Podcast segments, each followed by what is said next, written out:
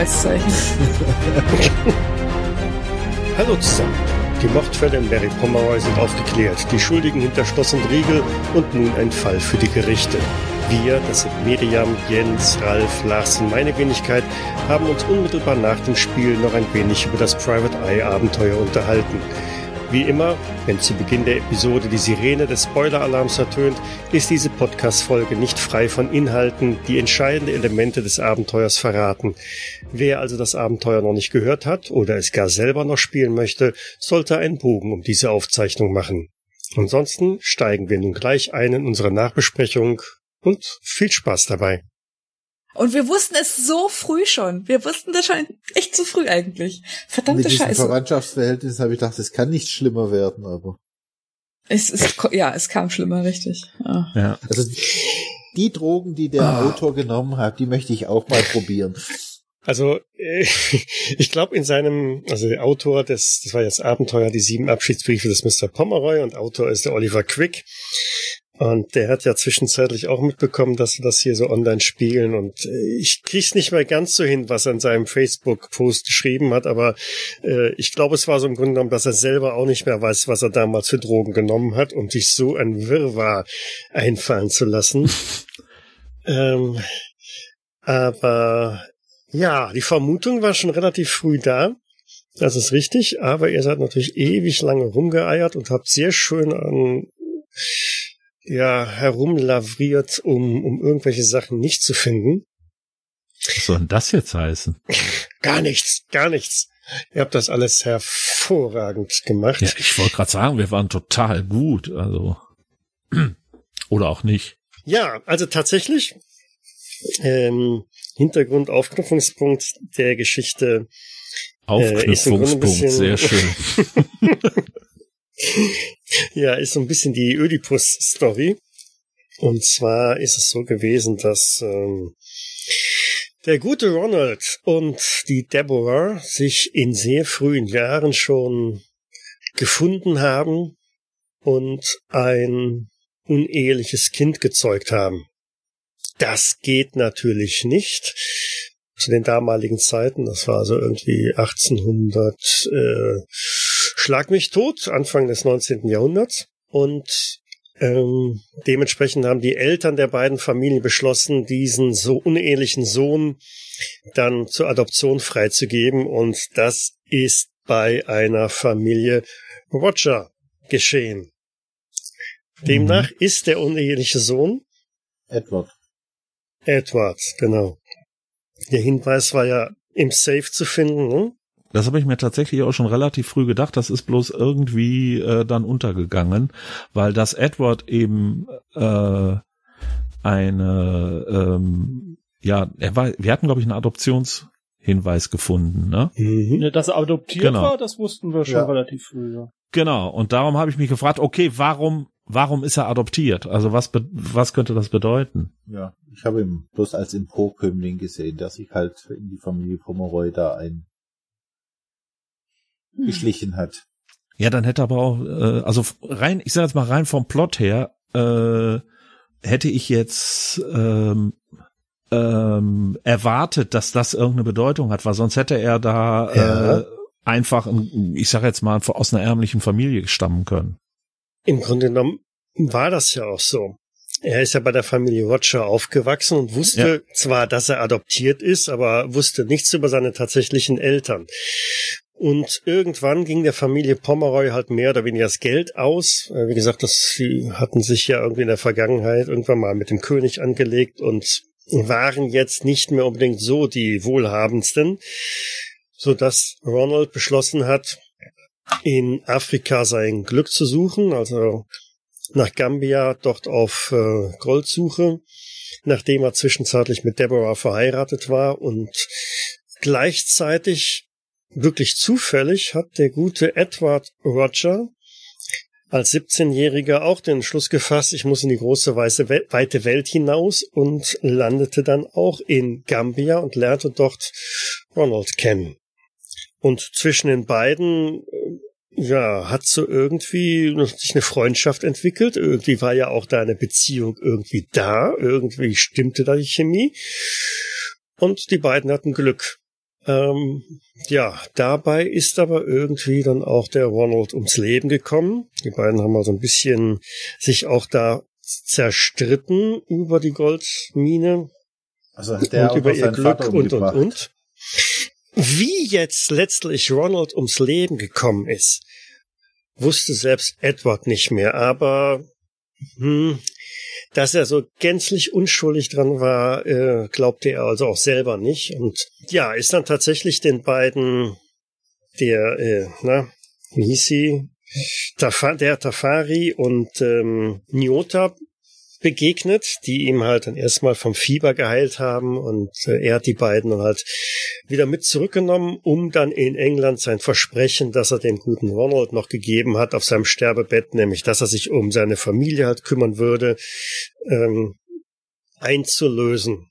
Ja, zurück in England wird er halt bei Deborah vorstellig und irgendwie stimmt die Chemie auch zwischen diesen beiden. Und nach Zwischen einem Jahr Bruder der und Trauer, Schwester. Nee, nee, Mu- Mutter und nee, nee, Sohn. nee, zwischen Fa- Sohn, und Mutter. Mutter und Sohn. Ach so, ja, genau, wir sind, wir sind noch bei Sohn und Mutter, ja, Wir genau. sind noch bei Sohn und Mutter, genau. Und aber er Und- wusste es da jetzt schon, ne? Das habe ich gerade irgendwie nicht mitbekommen. Nein, das er wusste wusste er nicht. nicht. Oh Gott, wie krank das ist. Oh Gott, okay. Mhm. Der arme Edward wusste davon überhaupt nichts. Ja, es hat also zwischen den beiden gefunkt und diese beiden haben geheiratet nach dem nach der Trauerfrist von einem Jahr und aus dieser Ehe kam dann auch ein Mädchen hervor, Maura Pomeroy. Allerdings hat zwischenzeitlich Deborah Erfahren, dass, dass ihr Mann Edward ihr Sohn ist. Genau, ein Verdacht geschafft. Irgendetwas stimmte da nicht, ne? weil die Gesichtszüge von Edward ähnelten immer mehr denen von Ronald und selbst Maura äh, als kleines Kind ähm, entwickelte sich immer mehr, dass da eine Ähnlichkeit äh, und irgendwas, sie spürte es schlicht und ergreifend und äh, hat dann das Kind auch gar nicht angenommen, als ihr das bewusst wurde, was da passiert ist. Hat es aber auch niemandem gesagt, um diese Schande halt dann nicht auf sich zu nehmen. Verständlich. Ähm, und deshalb musste Maura also weg. Und ähm, schweren Herzens hat Edward Maura also dann auch ähm, anonym zur Adoption freigegeben. Und Deborah ist dann halt auch kurz danach irgendwann verstorben ähm, an ja mehr oder weniger gebrochenem Herzen. Genau. Aus der Ehe von Ronald und Deborah, aus der tatsächlichen Ehe, ist natürlich auch noch eine Tochter hervorgegangen, Felicitas, die dann biologisch gesehen Die Schwester von. die Schwester von Edward ist. Aber er hat sie gezeugt, oder nicht? Nein. Nein, nein, Ach nein, so, nein, nein. ah, Moment, okay, dann ist gut. Genau, da habe ich jetzt gerade in der, in der Story eins vergessen. Also bevor Ronald nach Afrika gegangen ist, haben Ronald und Deborah noch Okay, Felicitas äh, bekommen. Und diese hat Edward dann entsprechend auch geehelicht, weil auch zwischen den beiden irgendwie es da gestimmt hat, ohne Wissen, dass sie Geschwister sind. Woher sollte das auch? Ja, aus dieser Ehe kam dann Desmond, der dann aber spätestens ähm, ja aus dieser Inzucht dann halt auch einen genetischen biologischen Schaden davongetragen hat und ein wenig geistig beschränkt war.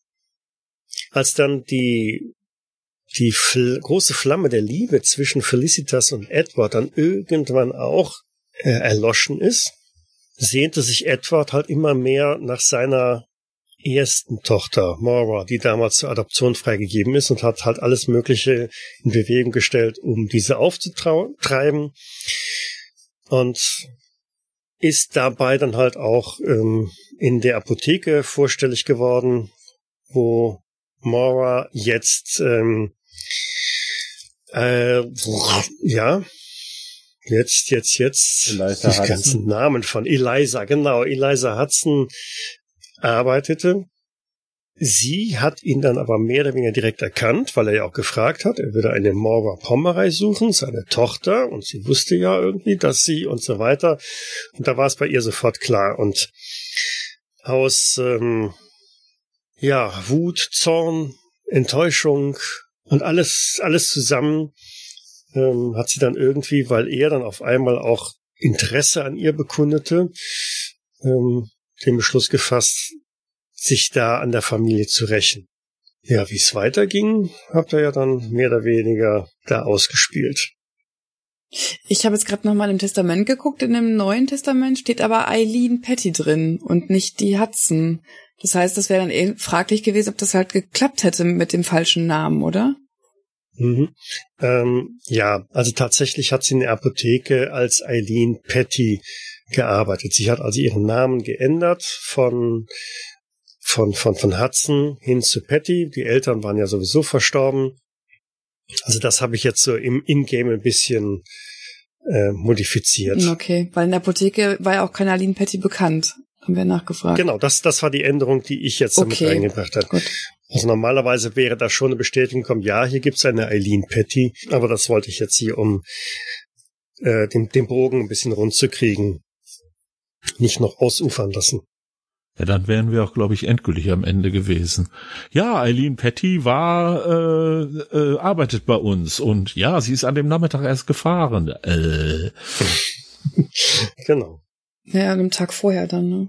Also hätten sie auch bestätigt, weil sie ja dann tatsächlich da war. Mhm. naja. Dabei hat euch die gute Imani noch einen Hinweis gegeben beim letzten Mal. Ja, die hatte gesagt, hat sie denn dass, gesagt? Dass, dass, dass sie der ähnlich sieht irgendwie, dass sie die schon mal gesehen hätte. Es waren ja mehrere, die das gesagt haben, ne? Der, der Major hat doch auch gesagt, er hat sie im Zug gesehen, dann hat sie das gesagt und halt der Lebensmitteltyp ja, hat ja, sie aber auch Ima erkannt. Imani hatte die Familienähnlichkeit gemeint. Der Major so, hatte sie okay. halt nur schon mal gesehen. Ah, okay. Ja, Nee, das war mir das, nicht klar. Das, das, hat- das habe ich schon mitgekriegt, aber die Ähnlichkeit habe ich dann halt auf die Mutter oder auf die Felicitas bezogen. Hätte ja auch gepasst. Ja. Mhm. Aber dass sie so, sich so, so ähnlich sehen, ja. ja. Mhm. Also ich habe euch da ja die Handouts gerade nochmal rübergeschickt ähm, und auf der allerletzten Seite ist dann der Stammbaum. Ja. Ja, der ist ziemlich krude. ja mein, mein. Stamm, Ähm. mein Stammbaum ist ein Kreis. Ja, aber nicht nur einer. Ja, tatsächlich äh, gab es eine ganze Reihe an äh, Verdächtigen, die Dreck am Stecken haben.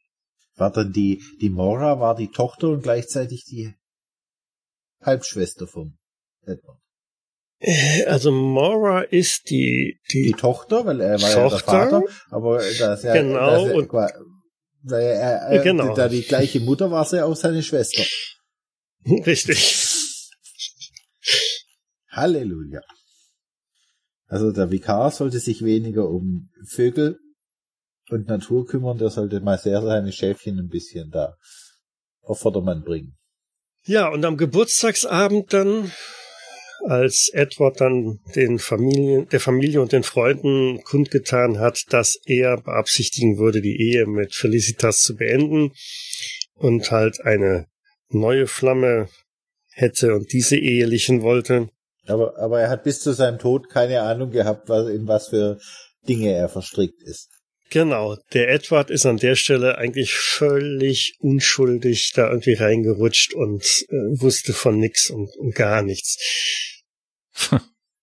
Major Tr George Treadwell, den ihr ja schon brav ähm, habt gehen lassen, äh, der hat die Fälle in Afrika ein bisschen aufklären lassen. Der hat eine Detektei bemüht und äh, Verdacht geschöpft, dass da in Afrika irgendwas unrund gewesen ist und wollte eigentlich Edward an der Stelle ähm, zur Rede stellen, hat sich dann aber nicht so richtig getraut oder das gemacht und äh, dann dachte er, ach, er lässt es einfach so als Art Gottesurteil laufen und hat diese Schlange im Schlafzimmer von Edward platziert. ah. Deshalb hätte man unterhalb des Fensters die Fußabdrücke oder Schuhabdrücke vom Major finden können und auch äh, die gute Felicitas hätte berichten können, dass des Abends jemand, nämlich der Major, noch draußen rummarschiert sei. Gelöst habt ihr das Gift in im Essen und im Whisky. Das hat ja das Kindermädchen, die Celia Hussell, platziert, weil diese so vernarrt ist in den, den äh, Desmond, äh, den sie quasi wie als ihren eigenen Sohn, ihr eigenes Kind betrachtet hat. Und mit der Ankündigung von Edward, dass er den gesamten Familienstand hier auflösen würde oder den Hausstand auflösen würde, wenn sie ihr seine neue Liebschaft ähm, nicht akzeptieren würden und er die Ehe halt sowieso auflesen würde und und und, befürchtete sie, dass man ihr Desmond wegnehmen würde und äh, quasi ihren vermeintlichen Sohn oder was auch immer und dachte, wenn ich den Edward jetzt ins Jenseits schicke, dann wird sich hier nichts ändern, es bleibt alles wie es ist. Und hat da die Gelegenheit beim Schopfer ergriffen, als der Dr. Gwindelstein seine Ar äh, Arzttasche im Foyer hat stehen lassen und da das Gift zu mixen. Dass der gute Dr. Gwindelstein eine Beziehung zu Felicitas aufgebaut hat, das hat er ja im Grunde genommen rausgefunden. Die haben die beiden nicht ausgelebt, aber da dürfte sich natürlich jetzt was abspielen, nachdem Edward aus dem Weg ist. Aber die beiden sind völlig unschuldig und haben keinerlei Versuch gestartet, Edward aus dem Weg zu räumen. Äh, was haben wir noch? Der Jack Farrell.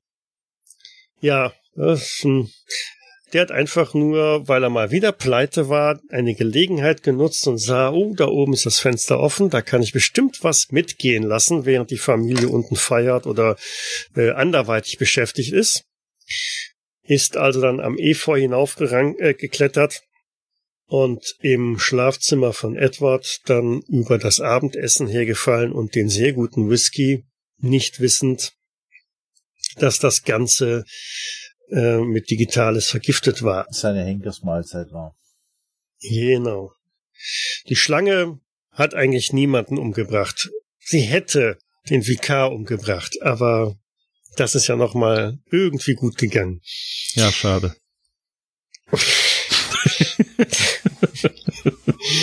so, warum stand das Fenster oben offen? Im Schlafzimmer von Edward? Weil er aus dem Fenster abgehauen Nacht? ist? vielleicht?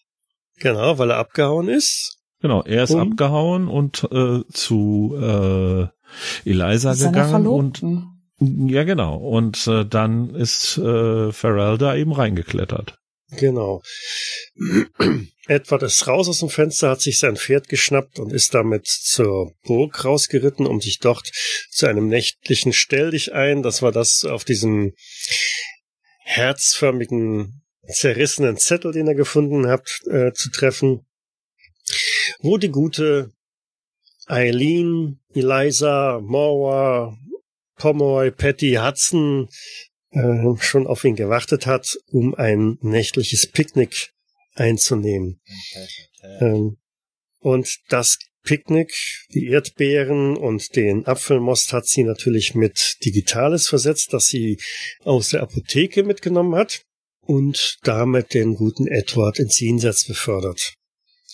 Da der freundlicherweise aber sein Pferd mitgebracht hatte, konnte sie ihn damit zur Burgruine schleifen, ihn irgendwie aufs Pferd buxieren, beziehungsweise das Pferd dann die Seile ziehen lassen und ihn so unter dem Torbogen baumeln lassen, so dass es dann aussah, aussehen sollte, als wäre es ein Selbstmord gewesen. Das Pferd hat sie dann wieder in den Stall gebracht, oder? Das Pferd ist ganz alleine zurückgelaufen zum Anwesen der Pomeroys. Eigentlich wollte sie da einen Abschiedsbrief von Edward platzieren. Ähm, das Pferd ist allerdings ein bisschen schneller abgehauen und hat deshalb äh, derer ihrer sieben alle mitgenommen. Wenn man sich nämlich genau die Abschiedsbriefe durchliest, das habt ihr ja auch gemacht und auch festgestellt, irgendwie klingen die alle nicht so richtig nach ähm, Abschiedsbriefe von einem potenziellen Selbstmörder. Tatsächlich hat der Edward die alle schon relativ früh vorher geschrieben und einfach ähm, ja überlegt, geübt, wie er es am besten der Familie beibringt, warum, was so seine Beweggründe sind, aber für einen Außenstehenden könnten sie auch genauso gut als Abschiedsbriefe durchgehen. Deswegen waren die alle in der Satteltasche. so. Deshalb waren die in der Satteltasche, die der Stallbursche ähm, Bursche, ähm, dann gefunden hat. Der hat sie Crispin gegeben und der hat sie irgendwann Hopkins gegeben und Hopkins hat das natürlich alles nicht geschnallt und behauptet, die wären im Arbeitszimmer von Edward Pomeroy gewesen. So, ja, wie hat die Mora das hingekriegt? Sie ist natürlich am äh, Vorabend schon in Derry Barrymore gewesen, hat da Ich wusste es. hat da sogar im Hotel als ähm, Eliza Hudson eingecheckt. Ich habe Blut und Wasser geschwitzt, als ihr dann alle zusammen mit äh, Eileen Petty dann überlegt habt, wo übernachten wir jetzt? Und dann kam der gute Vikar auf die Idee, ach, das junge Ding kann einfach bei mir zu Hause übernachten, weil ansonsten hätte es eine sehr interessante Begegnung gegeben mit dem Hotelier oder mit dem Gastwirt, der sicherlich bemerkt hätte, dass äh, Miss Patty am Vorabend schon mal da gewesen ist, allerdings unter anderem Namen. Tja, die Geschichte hätte da schon ganz schnell äh, eine Wendung bekommen können. Hat sie aber nicht, weil Eileen brav beim Vikar übernachtet hat. Genau, dann kam es halt zu jenem Stell dich ein und ähm, Eileen ist dann halt mit der Bahn wieder zurückgefahren, nur um gleich darauf quasi wieder umzukehren und mit euch zusammen im Zug, so als wäre nichts gewesen, wieder in Totnes bzw. Derry Barrymore aufzuschlagen. Was mh, Eileen nicht wusste, auf der ersten Reise nach Derry Barrymore saß sie im Abteil zusammen mit dem Major, der natürlich erstmal überhaupt nicht dran gedacht hat, aber dann, als er dann die angespro angesprochen wurde, das habt ihr gemacht, dann fiel ihm irgendwann ein, vor allen Dingen, als er dann wieder am Bahnhof war und dann, ne, ich sehe Zug und das Gesicht, na klar, die Frau hat doch vorhin schon mal bei mir im Abteil gesessen. Jo, was haben wir noch? Ich glaube, das war eigentlich Wo ist alles. Mr. Garden ist ja von diesem einäugigen Buchmacher um die Ecke gebracht worden. Nein, Mr. Garden lebt noch. Aber der Gute durfte sich jetzt in London in irgendwelchen Untergrundboxkämpfen verdingen, um seine Wettschulden abzuarbeiten. Auch schön. Was ist mit Gordon Barrymore? Mm, der ist tot. Ja, warum hat sie den umgebracht jetzt genau? Äh, Gordon hat diesen, diese Einladung zum nächtlichen Stell dich ein äh, gefunden Okay. und in der Nacht ist er ihr begegnet. Er war mal wieder auf dem Weg zur Kneipe im Ort, beziehungsweise davon zurückkommend und begegnet dann Eileen Petty nach de, oder von auf ihrem Rückweg von der Burg zum Hotel Mhm. und hat natürlich da eins und eins zusammengezählt und sagte, hey Moment, die Frau habe ich doch schon mal gesehen. Die kam doch vom Tatort und hier dieser Liebesbrief und wollte sie zur Rede stellen, um natürlich da möglichst für sich noch ein bisschen was rauszuschlagen, also klassische Erpressung. Und dann musste er natürlich sterben. Ne? Mhm. Oh Mann. Ja, Jens als Jurist. Die arme Silja Roussel. Mord, Totschlag? Ja, ich war, ich, ich glaube, es war, also ob's Mord oder oder äh, äh, äh, Totschlag, also ob Mordmerkmale äh, Merkmale jetzt erfüllt sind, ja, wahrscheinlich schon mit Gift, ist heimtückisch und so. Aber es war ja versuchter Mord an Edward und Mhm. den, äh, wie hieß er, den Landstreicher, den Jack. Farrell. den- Jack Farwell. Jack Farrell. dem wollte sie ja nicht umbringen, der ist ja nur dazu umgekommen und da ist halt die Frage, ob das fahrlässig war oder ob sie es billigend in Kauf genommen hat, dass irgendwer umkommt. Und ja. Ich würde jetzt mal spontan sagen, versuchter Mord und fahrlässige Tötung in Tateinheit oder so. Ist lange her, dass ich Strafrecht gemacht habe. Ja, aber bei Eileen ist es, glaube ich, sehr eindeutig. Die ist ja psychisch auch nicht ganz beieinander. glaube Da ich. ist die Frage, ob, da- ob da nicht mildernde Umstände durch die ganze Geschichte dazu kämen. Ja. Also heutzutage, wie das damals, damals wahrscheinlich nicht. Mhm. Ja, das ist, glaube ich, einer der, der Punkte, die bei der, äh, bei dem Abenteuer halt am Ende auch mit draufkommt. Und die spannende Frage ist, wie entscheiden die Ermittler? Gut, ihr habt es euch einfach gemacht, ihr schickt sie in den Knast und soll der Richter damit klarkommen? Ähm, aber ja, genau. Ähm, gibt es da mildernde Umstände oder eben nicht? Also so, so viel kriminelle Energie, wie die an den Tag gelegt hat, hm. hat der Harris gar kein Verständnis dafür. Also ich muss auch sagen, in dem Fall war es für mich jetzt äh, so ein Punkt, wo ich gesagt habe, ich äh, kann nicht nachvollziehen, warum sie das jetzt getan hat. Also im Sinne von, dass ich jetzt sage, ja, ich kann das verstehen, ich hätte das auch gemacht. Geht mir Vielleicht ähnlich. Also die hat wirklich viel, viel äh, an Grausamkeit da auch äh, ähm, mit eingebracht und darum, nö. Also die wollte ich dann auch wirklich hinter Gittern bringen. Also ich glaube, es wäre anders ausgegangen, wenn du sie anders gespielt hättest. Du hast sie ja ziemlich pampig und, und uneinsichtig und bösartig gespielt auch. Und ich glaube, wenn die da an, am irgendwie Schluss dann anders rübergekommen wäre in ihrer Verzweiflung und so, dann hätte man vielleicht eher drüber nachgedacht.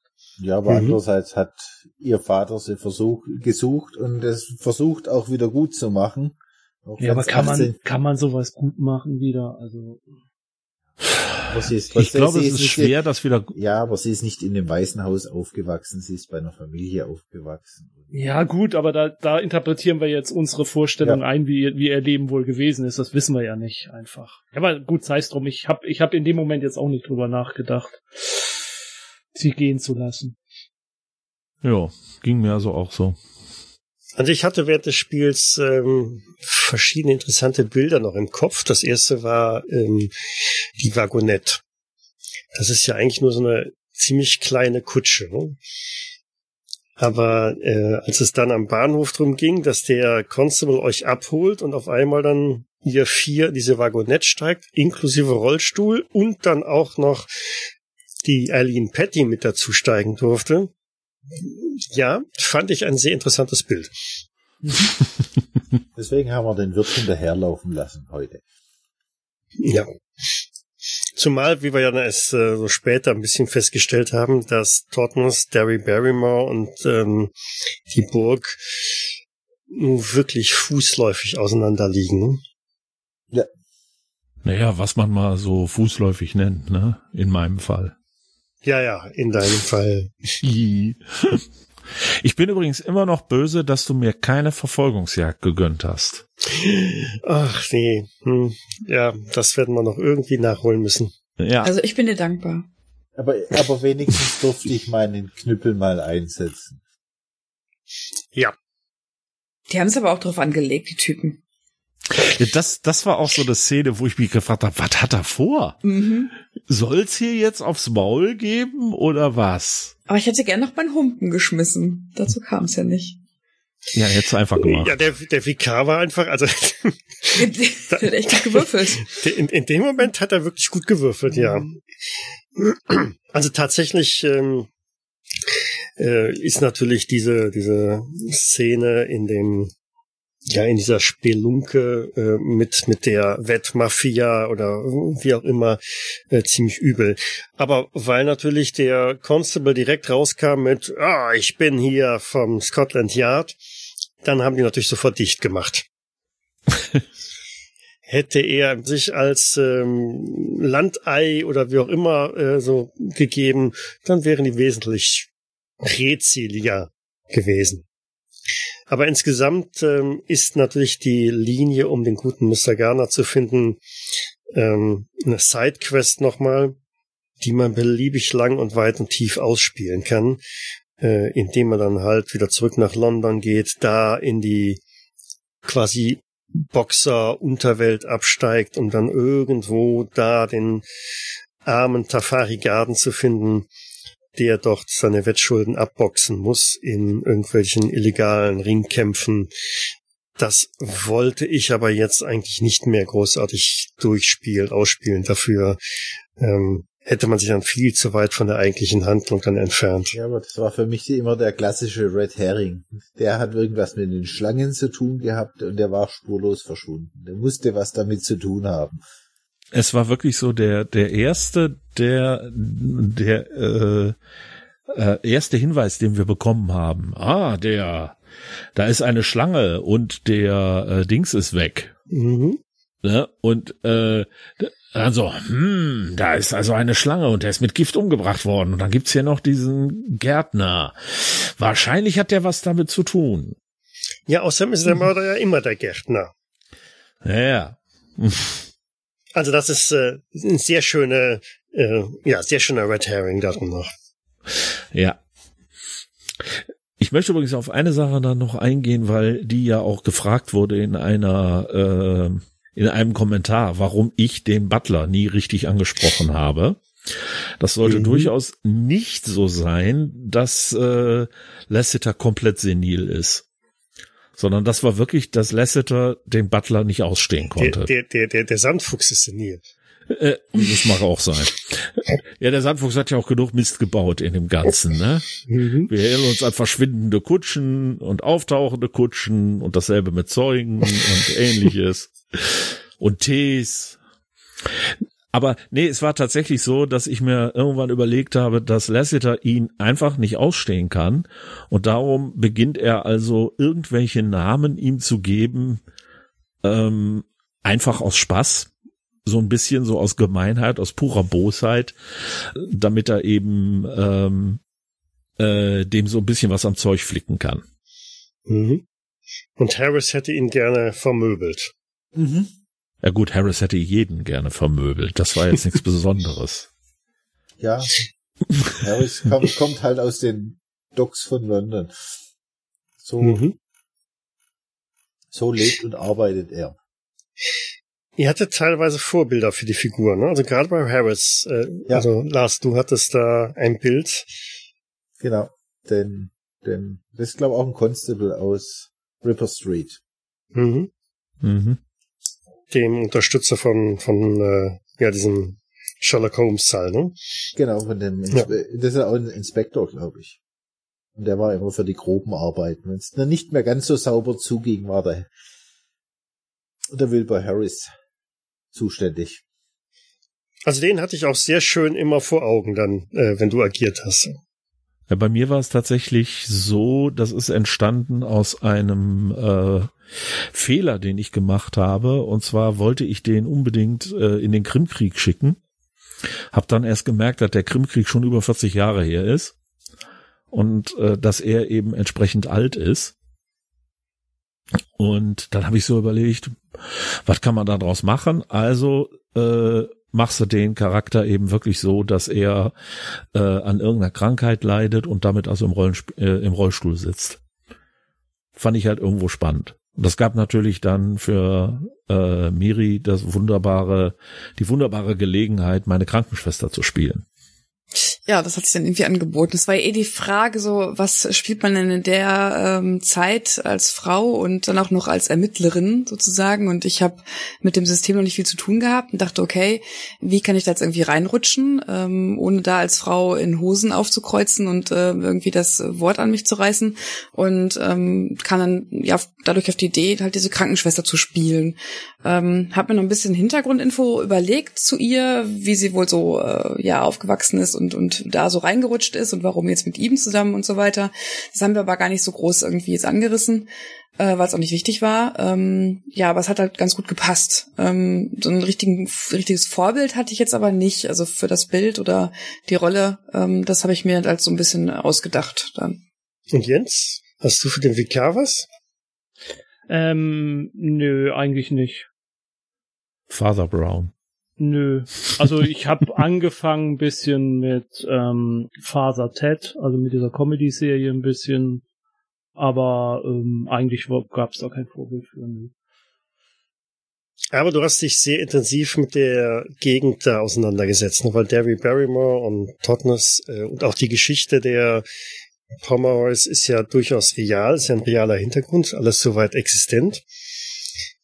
Und Moment, diese Familie gab's wirklich? Es gibt eine Familie Pomeroy. Ja, aber diese, ob, dieser Stammbaum, ich glaube, der, der gehört nicht dahin. Vielleicht Nein. ist es ja ein äh, ganz gewöhnlicher englischer Stammbaum. Nachher kommen noch Beschwerden. Ist egal, muss Silvia sich dann mit äh, rumärgern, ist ihr Verlag. Das stimmt wohl. Schöne Grüße gab- an dieser Stelle.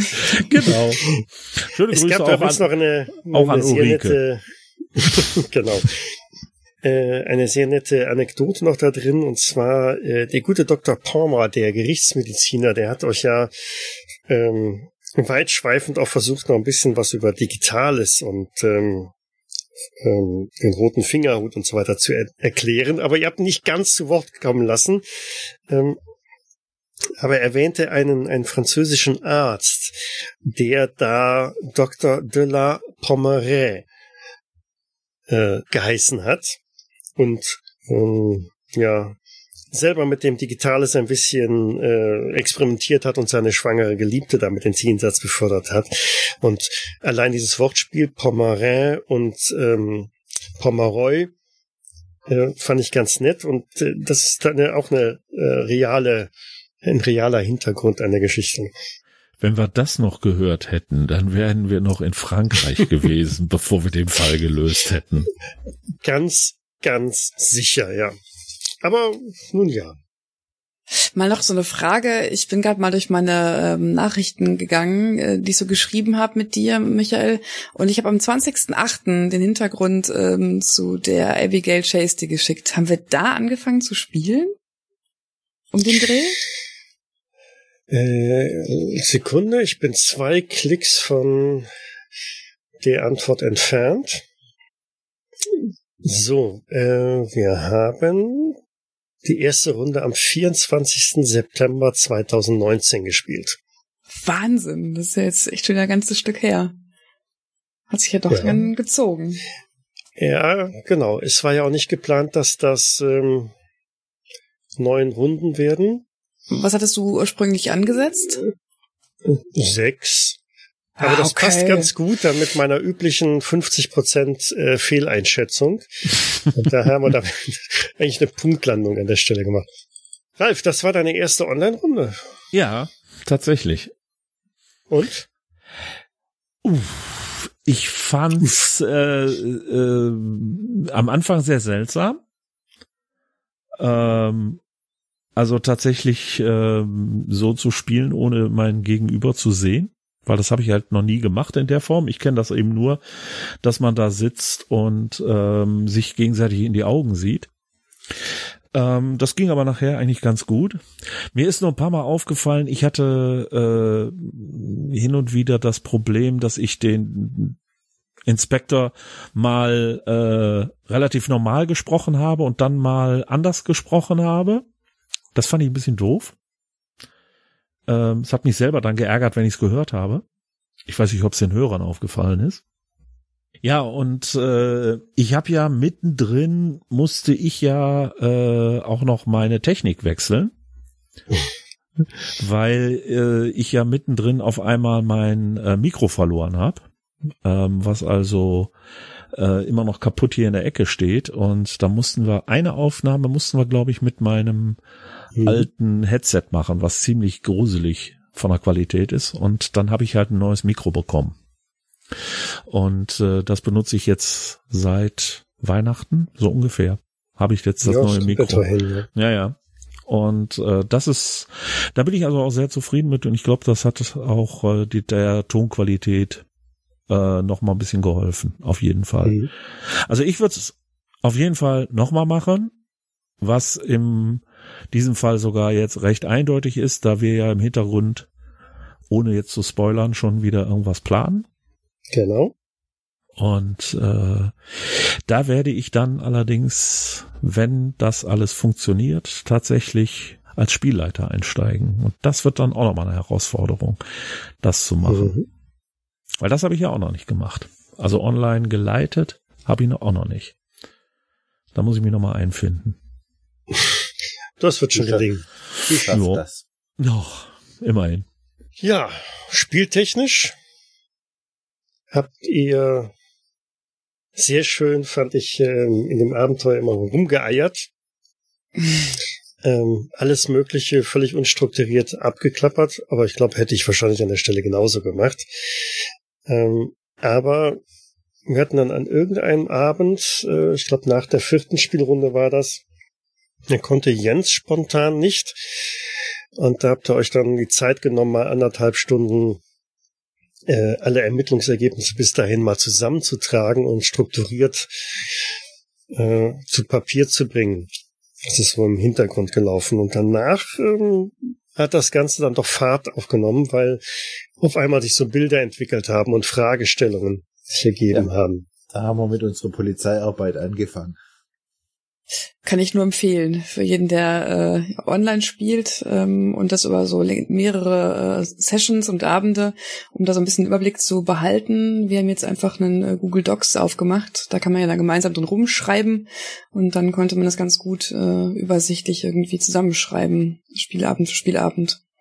So, sollte man grundsätzlich machen, wenn man ja, klar. Also ich schreibe ich schreib mir auch immer viel privat für mich mit, aber ich finde es halt einfach wirklich total angenehm, jetzt in so einem gemeinsamen Dokument nochmal zu schreiben, dass auch wirklich jeder das Gleiche sieht irgendwie. Das habe ich bisher so noch nicht gemacht, weil auch bei, obwohl ich auch schon Kampagnen und so online gespielt habe, aber ähm, das fand ich jetzt echt ganz gut. Nee, gebe ich dir vollkommen recht, weil ich hab, bin aus meinen Aufschreiben hinterher auch nicht mehr ja. schlau geworden. Wer ist mit wem verwandt und das haben wir auch so ein bisschen gemerkt, glaube ich, ne? Also ich, wenn ich ja gut, das war aber auch hier ja. ein Sonderfall.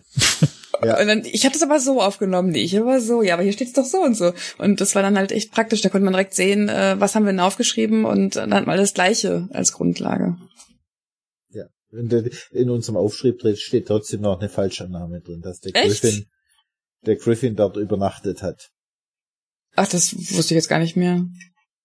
War ja auch nicht mehr wichtig. Also ich habe, ich habe natürlich auch eine ganze Reihe an, an, an äh, Falschbemerkungen. Das merke ich ja beim Schneiden immer nachher, wo ich dann sage, oh Mist, da hast du irgendwas äh, Falsches irgendwie platziert, was dann gar nicht aufgefallen ist, was aber dann auch für die Story nicht so relevant war. Irgendwann war aus dem Jack Farwell dann auch mal ein George Farwell geworden. Ähm, aber, und, und gerade in den ersten Runden habe ich wirklich Blut und Wasser geschwitzt, weil diese dreigespaltene Persönlichkeit von der äh, Eileen Patty äh, aufpassen, dass ich mich da nicht irgendwo verplappere und verhasple. Das war schon grausam. Aber ich, ich fand sehr schön bei dem Abenteuer, das bietet am Anfang so viele äh, Anknüpfungspunkte, um eine äh, so ein What the fuck Moment dann aufzubauen, wo auf einmal dann neue Erkenntnisse kommen und dann diesen, diesen komplett verwirrenden Familienstamm aufbauen. Äh, hat natürlich dann viele Punkte gegeben, wo ich dann auch einen sehr schönen äh, ja, Cliffhanger dann produzieren konnte. Und wenn du das dann nicht mitkribbelst, äh, dann bist du hoffnungslos verloren bei diesem Abenteuer. Ja, wobei ich mhm. sagen muss, also das muss ich jetzt auch nochmal loswerden. Also im Nachhinein hätte ich das Abenteuer so nicht mitgespielt.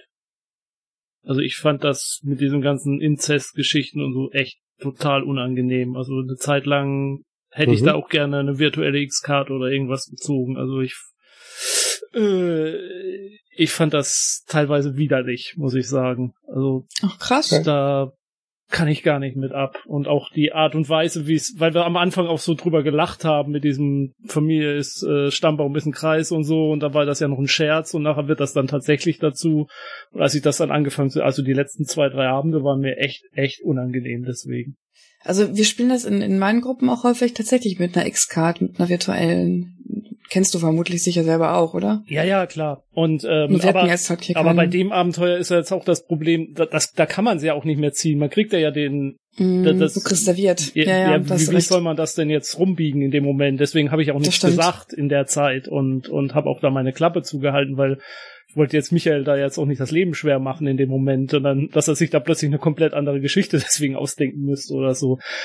Aber das fällt mir schwer bei dem Abenteuer auch zu drüber nachzudenken, wie man da überhaupt mit umgehen soll, weil man kann ja seine Spieler auch vorher nicht fragen, weil sonst dann gibt man ja schon wieder einen Hinweis drauf, was eigentlich dahinter steckt. Also ich, ich finde die Thematik etwas unglücklich, aber das ist mein Problem, mein persönliches. Ja, ist nicht, nicht explizit dann dein Problem an der Stelle. Ne? Also es ist, ähm, ja. es ist gut, dass du sagst. Ähm, also kann man natürlich dann auch früher schon mal dann auch, auch ziehen äh, und sagen, hm, Achtung, da passiert gerade irgendwas in der Richtung. Ähm, klar, ist schwierig, wenn das der Dreh- und Angelpunkt des Abenteuers genau. ist, ähm, dann ist es immer knifflig, ja. Aber es sollte natürlich dann keiner irgendwie dann drunter leiden. Dann muss man halt eine Lösung finden, äh, wie man halt damit dann umgeht. Ja, leiden ist jetzt auch zu viel gesagt, aber es war mir halt teilweise echt unangenehm, einfach die Thematik mhm. an sich. Es zeigt auch so ein bisschen natürlich die Problematik, die man in solchen Fällen hat, nämlich äh, wie will man das jetzt wirklich, wie will man dem ausweichen? Ja, weil äh, wenn mich jetzt einer fragt, ja, was äh, belastet dich jetzt irgendwo im Vorfeld, dann fällt mir eventuell jetzt ein, was weiß ich, äh, irgendwas mit Kindern oder ähm, keine Ahnung, äh, Nekromantie, äh, Nekrophilie, was auch immer, kein, was weiß ich, was mir einfällt. Aber äh, da denke ich vielleicht nicht an den Inzest und der ist da jetzt eben Teil dessen, was in dem Abenteuer ganz zentral ist. Und dann sitze ich da und denke so, es ist auch ist nicht schön. Ja, es ist, glaube ich, auch gar nicht das Thema an sich, sondern die Fallhöhe, die wir hatten. Weil das Thema vorher als als Scherz eigentlich drin war, als Witz drüber, was vielleicht auch ja nicht in Ordnung ist, darüber Witze zu machen. Und dann plötzlich aber ist es tatsächlich genau das. Und also ich glaube, diese mhm. Fallhöhe mhm. hat mir auch Probleme gemacht dann. Mhm. Ja, es war auf jeden Fall schon äh, nicht angenehm. Das, äh, also das gestehe ich auf jeden Fall auch zu. Also ich kann da, ich komme da jetzt noch relativ gut mit klar. Also mich hat's jetzt nicht wahnsinnig gestört, aber äh, ich weiß, ich kenne ja noch ein, zwei andere äh, Abenteuer von Private Eye und so weiter. Es gibt auch noch ein, zwei andere, die also tatsächlich so Triggermomente haben, wo ich eben auch sagen würde, äh, selbst in einem ja eigentlich so harmlosen Spiel wie Private Eye kannst du eben auch solche Momente verbauen. Und ähm, da muss man sich eben auch dann Gedanken zu machen, ob man mhm. das wirklich äh, dann machen will oder nicht ich fand einfach, ähm, ja, also ich, ich habe es beim, beim Vorbereiten, beim Lesen und so weiter unter diesem klassischen, wie gesagt, Oedipus, ähm, ja, Geschichte ähm, mit gesehen ähm, und auch, es ist ja hier nicht gezielt, bewusst ähm, Inzest betrieben worden. Von der, von der Hintergrundgeschichte her, es ist so unglücklich gelaufen, Natürlich ist das alles extrem konstruiert, äh, damit das halt so in diese Handlung dann halt passt. Deshalb war das für mich jetzt so nicht so das große Problem, habe ich nicht so gesehen. Aber okay, ich bin da bei Jens an der Stelle, wenn er sagt, das ist nicht so ganz so, hm, und dass relativ früh die Vermutung ja schon da war, ja, da ist vielleicht, und die ist bestimmt die Tochter von ihm. Ähm, aber es muss ja dann noch, noch äh, ermittelt werden. Oder, ne? Ich gebe auch zu, ich hatte ja auch die Vermutung, dass sie seine Tochter ist.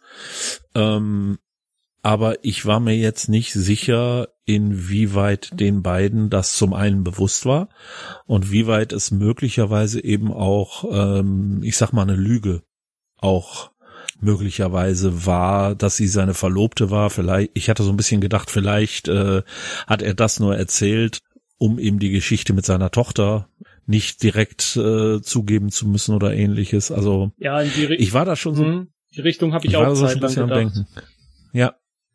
Also ähm, das war, es war auf jeden Fall irgendwie, ja, es war auf jeden Fall irgendwie seltsam.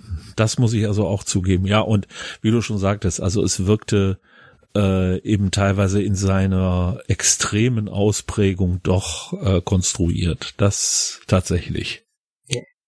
Ähm, ich hätte aber noch eine ganz andere Frage, wenn ich dürfte. Und zwar, es kam ja immer wieder die, ähm, war immer wieder die Rede von Geisterfrauen und sonst irgendwas. War das jetzt einfach nur so ein bisschen Hintergrundrauschen oder tauchten die möglicherweise auch noch irgendwie in der Geschichte auf oder hatte das irgendeine Bewandtnis? Das sind reale Begebenheiten. Also ja, so, soweit man natürlich jetzt Geistergeschichten als reale Begebenheiten äh, benennen kann. Aber tatsächlich äh, gibt es diese Sagen von zwei äh, Ge Gespenstern, die halt da in, in der Burgruine Pomeroy Castle umhergeistern. Ähm, das kannst du auch bei Wikipedia dann nachlesen. Das ist relativ genau beschrieben. Also das ist äh, hat für die Geschichte selber jetzt nichts zu tun. Das ist dann wirklich nur so ein äh, ja nettes Schmankerl halt da drin. Ähm, aber es ist halt reale Hintergrundgeschichte. Aber weiße Frauen, das gibt's bei uns, es gibt's auch eine Burg, wo es angeblich eine weiße Frau gibt. Das ist, glaube ich, ein Standardgeist. Ja, ja, eine weiße Frau ist tatsächlich so eine der ganz, ganz großen Geistergeschichten, die man immer wieder trifft. Aber da, mich hätte jetzt halt nur interessiert, ob das jetzt in irgendeiner Form ähm, eine Relevanz hat äh, in Bezug auf das Abenteuer. Oder ob das jetzt wirklich einfach nur so, wie man so schön auf Englisch sagt, Window Dressing ist. Also einfach nur eine Geschichte, die ich erzähle, um irgendwo vielleicht eine Stimmung da reinzubringen. Mm, Nein, also für, für die Geschichte selber hat es keine große Bedeutung. Höchstens, dass man sich ähm, mit der Geschichte der Familie Pomeroy so ein bisschen dann auseinandersetzen kann und damit halt erfährt, ähm, warum sie halt äh, im, im Clinch mit dem König lag, warum sie halt verarmt ähm, und dass da auch durchaus schon mal irgendwelche Sachen gewesen sind mit, mit Kindsmörderinnen und ähnliche Sachen. Aber spezifisch für diese Rahmenhandlung eher nicht. Das gleiche gilt dann auch für diesen Fluch auf der Familie liegend, oder? Das war auch so Hintergrundrauschen. Genau. Ja, also wie gesagt, ich fand äh, das Abenteuer an sich fand ich nicht schlecht ich hatte eben teilweise bloß so dieses Gefühl, äh, jetzt kommt noch eine Ebene rein und noch eine Ebene und noch irgendwas und noch irgendwas. Ähm, das wurde mir jetzt dann einfach irgendwann auch ein bisschen zu viel, dass ich so das Gefühl hatte, mein Gott, jetzt kann, jetzt aber mal Schluss hier. Und äh, die zweite Mörderin zum Beispiel, die war für mich dann eben auch so ein Punkt, wo ich äh, innerlich so ein bisschen äh, gedacht habe, ach nee, jetzt äh, wird's aber ein bisschen heftig. Weil ich hätte jetzt wenigstens gedacht, dass das so eine, äh, ein Täter, eine Täterin ist, die da in irgendeiner Form was macht, aber ähm, dass das jetzt tatsächlich eine zweite Person noch ist, Und die eine so. dritte. Wieso Und eine dritte? potenziell ja noch eine dritte, weil der Major mit der Schlange ja auch Mhm. noch ein Kandidat war. Ja, gut, aber den hatten wir jetzt gar nicht auf der, ähm, äh, Ja, den habt ihr brav ziehen lassen, das ist richtig. ja. Aber Der war auch irgendwo für mich nie wirklich so, ja, nie wirklich verdächtig, weil ich konnte mir, das war eigentlich so mein Hauptproblem an dem Ganzen, glaube ich, äh, ich konnte mir nie so wirklich vorstellen, warum die das machen sollten. Also die Leute, die in meinen Augen ein Motiv hatten, ähm, die konnten es nicht. Oder die Mhm. hätten es nicht getan, ja. Also von daher fand ich das, äh, das fand ich auch so auch teilweise schwierig, das dann irgendwo nachzuvollziehen, die Motivlage. Es ist ähm, ein, ein, ein hochkomplex konstruiertes Umfeld da drin. Das auf alle Fälle. Von daher, von daher vielen Dank, dass du dich diesem Chaos ausgesetzt hast. Das war wahrscheinlich auch der Grund, das haben unsere Hörer natürlich nicht mitbekommen, aber du hast ein paar Mal eben doch längere Pausen gemacht. Da musstest du wahrscheinlich erstmal wieder durchdenken, Moment, jetzt muss ich den Namen nehmen und äh, das kann ich erzählen und das nicht und so weiter. Ne? Ja, genau, genau, genau. Das ist, ähm, es ist zwar schön aufbereitet hier mit, mit Zeugenaussagen und so weiter, aber diese, diese gesamte verworrene Struktur, ähm, also das ist schon, äh, Ja, Mühselig. dafür auch, auch Chapeau, muss ich ganz ehrlich sagen. Ja. So wie wir gestruggelt sind, musst du ja mindestens auch gestolpert sein. mindestens, ja. Wir, wir dürfen es zugeben, du nicht.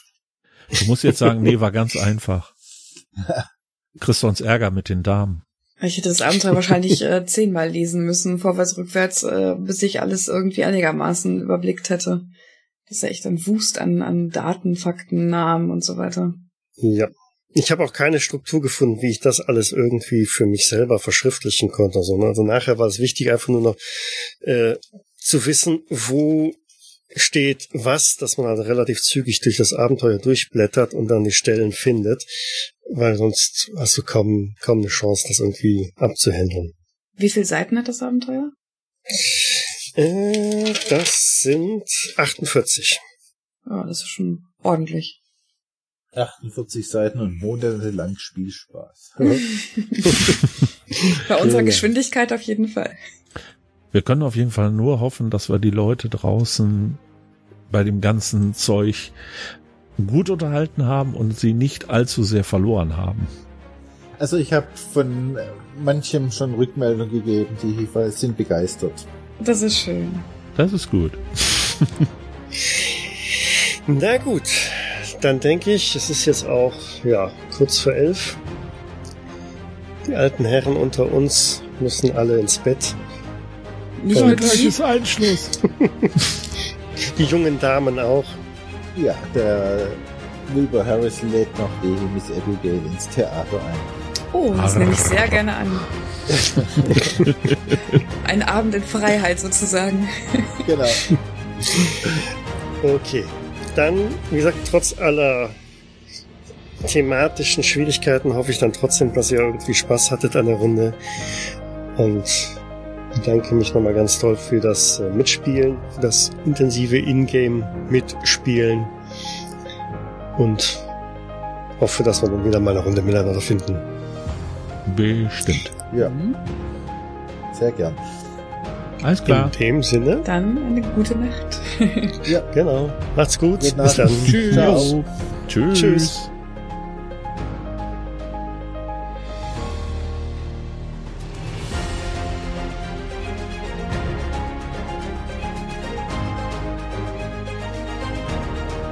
Private Eye ist ein Pen-and-Paper-Rollenspiel von Thilo Bayer und erscheint bei der Redaktion Fantastik. Ich danke der Redaktion Fantastik für die freundliche Genehmigung. Die Musik im Eingang und Abspann dieser Folge ist Adventure Cinematic Motivational Trailer von Q Music und zu finden bei Audio Jungle. Weitere Informationen findet ihr auf jägers.net, wo ihr auch die Möglichkeit der Kommentierung und des Feedbacks habt. Wir freuen uns aber auch über Bewertungen bei iTunes oder anderen einschlägigen Portalen oder gar eine Unterstützung auf Patreon. Vielen Dank fürs Zuhören, bis zum nächsten Mal.